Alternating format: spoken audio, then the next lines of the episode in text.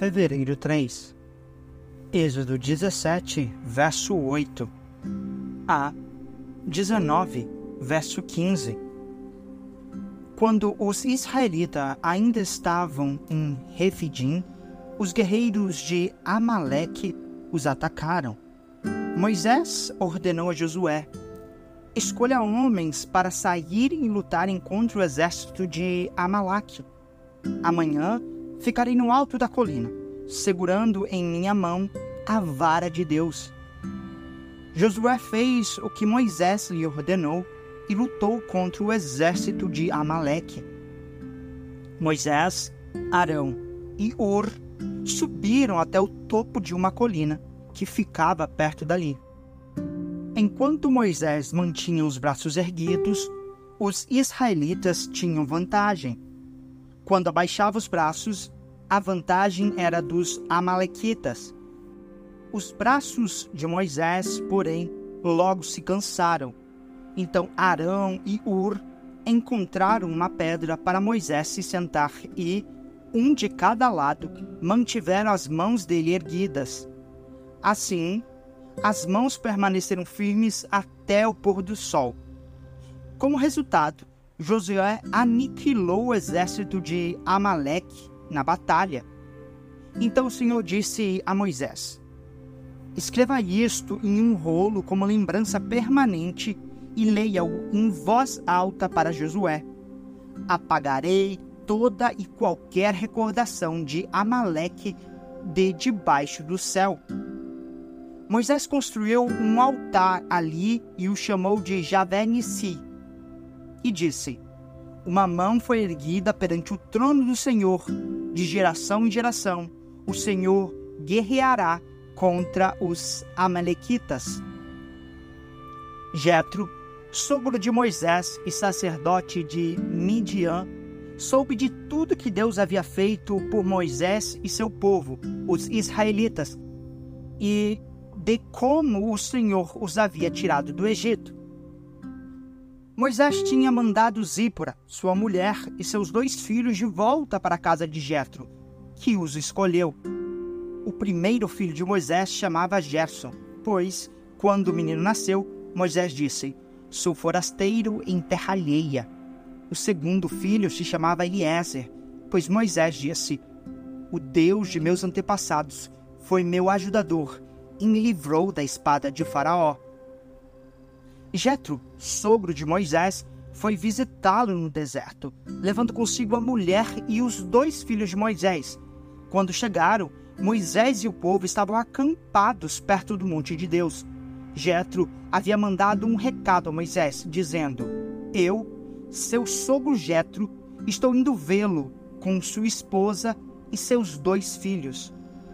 Então Moisés saiu ao encontro de seu sogro, curvou-se-o e beijou. Depois de perguntarem um ao outro se estavam bem, entraram na tenda de Moisés.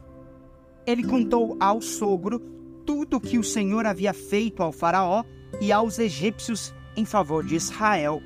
Contou também dos apuros que tinham passado ao longo do caminho e de como o Senhor os tinha livrado de todas as dificuldades Jetro se alegrou imensamente ao ouvir tudo de bom que o Senhor havia feito por Israel ao libertar o povo das mãos dos egípcios.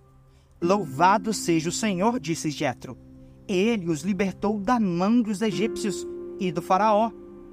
Agora sei que o Senhor é maior que todos os outros deuses, pois libertou seu povo da opressão dos arrogantes egípcios. Em seguida, Jetro, sogro de Moisés, ofereceu um holocausto e outros sacrifícios a Deus. Arão e os líderes de Israel vieram e, na presença de Deus, participaram com ele da refeição. No dia seguinte, Moisés sentou-se para resolver problemas que surgiram entre os israelitas. O povo esperou diante dele em pé desde a manhã até a tarde. Quando o sogro de Moisés viu tudo o que ele tentava fazer pelo povo, perguntou: O que você está fazendo com este povo? Por que você se senta sozinho para julgar e os obriga a ficarem de pé diante de você o dia inteiro? Moisés respondeu: O povo me procura para conhecer as decisões de Deus. Quando surge algum problema, eles me procuram e eu resolvo a questão entre as partes em conflito. Informo o povo sobre os decretos de Deus e transmito suas instruções. O que você está fazendo não é bom, disse o sogro de Moisés.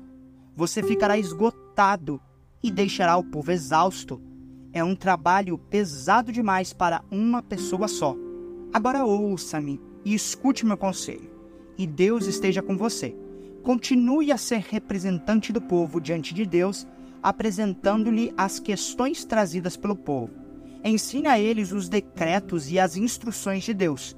Mostre aos israelitas como devem viver e o que devem fazer. No entanto, escolha dentre todo o povo homens capazes e honestos que temem a Deus e odeiam o suborno. Nomeie-os líderes de grupos de mil, cem, cinquenta e dez pessoas. Eles deverão estar sempre disponíveis para resolver os problemas cotidianos do povo e só lhe trarão os casos mais difíceis. Deixe que os líderes decidam as questões mais simples por conta própria eles dividirão com você o peso da responsabilidade e facilitarão seu trabalho.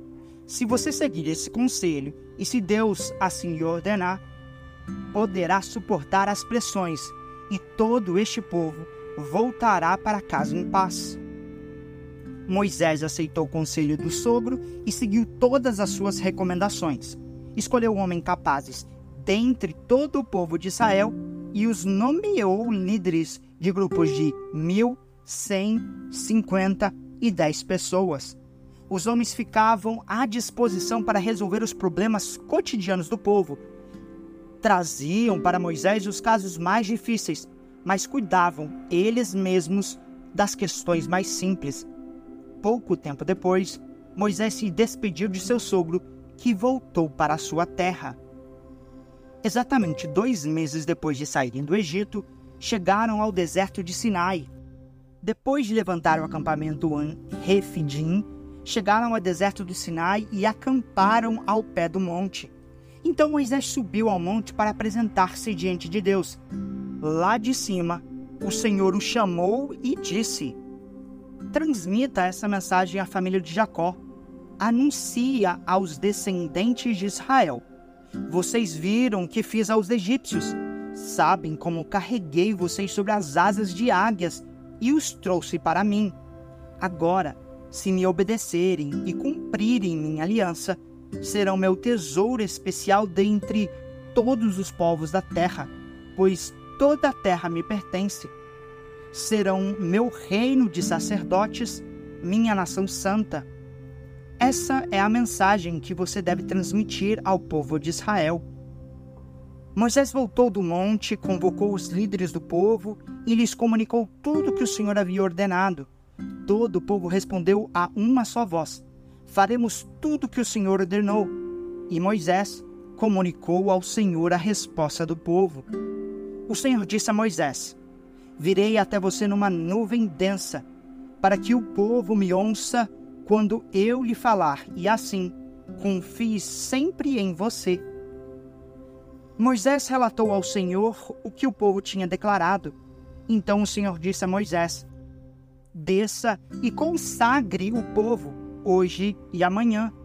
Providencie que eles lavem suas roupas e estejam prontos no terceiro dia, pois nesse dia o Senhor descerá sobre o monte Sinai à vista de todos. Marque um limite ao redor de todo o monte e avise o povo Tenham cuidado, não subam o monte, nem mesmo toquem o limite. Quem tocar o monte certamente será morto. Ninguém põe a mão na pessoa ou no animal que ultrapassar o limite. Antes, apedreje-o ou atravesse-o com flechas. Quem cruzar o limite não poderá continuar a viver. Mas, quando soar o toque longo da trombeta, o povo poderá subir ao monte. Moisés desceu do monte e foi até onde o povo estava.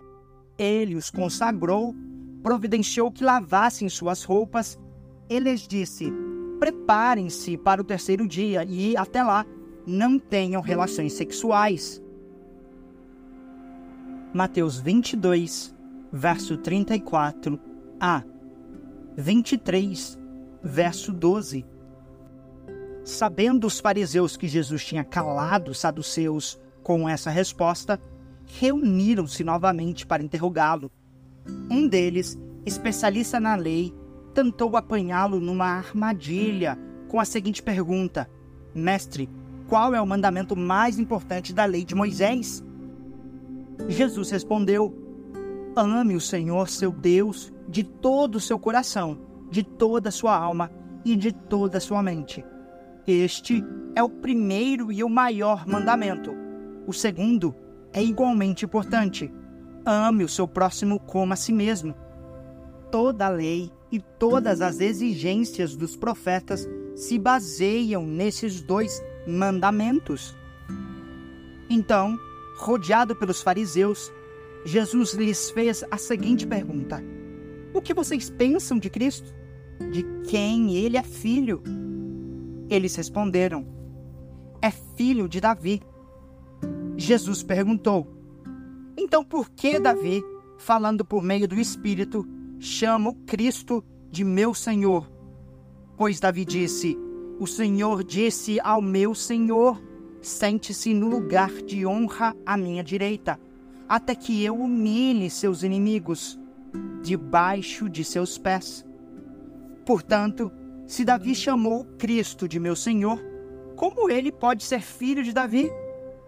Ninguém conseguiu responder, e depois disso, não se atreveram a lhe fazer mais perguntas. Então Jesus disse às multidões e aos seus discípulos: Os mestres da lei e os fariseus ocuparam o lugar de intérpretes oficiais da lei de Moisés.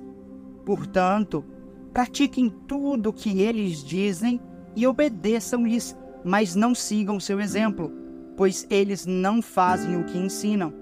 Oprimem as pessoas com exigências insuportáveis e não movem um dedo sequer para aliviar seus fardos. Tudo o que fazem é para se exibir. Usam nos braços filactérios mais largos que de costumes e vestem mantos com franjas mais longas. Gostam de sentar-se à cabeceira da mesa nos banquetes e de ocupar os lugares de honra nas sinagogas. Gostam de receber saudações respeitosas enquanto andam pelas praças e de ser chamados de Rabi. Não deixem que pessoa alguma os chame de Rabi, pois vocês têm somente um mestre e todos vocês são irmãos. Não se dirijam a pessoa alguma aqui na terra como pai, pois somente Deus no céu é seu pai. Deixem que pessoa alguma o chame de mestre, pois vocês têm somente um mestre, o Cristo. O mais importante entre vocês deve ser servo dos outros, pois os que se exaltam serão humilhados, e os que se humilham serão exaltados. Salmos 27, versos 7 a 14. Ouve minha oração, ó Senhor tem compaixão e responde-me. Meu coração ouviu tua voz dizer: Venha e entre na minha presença.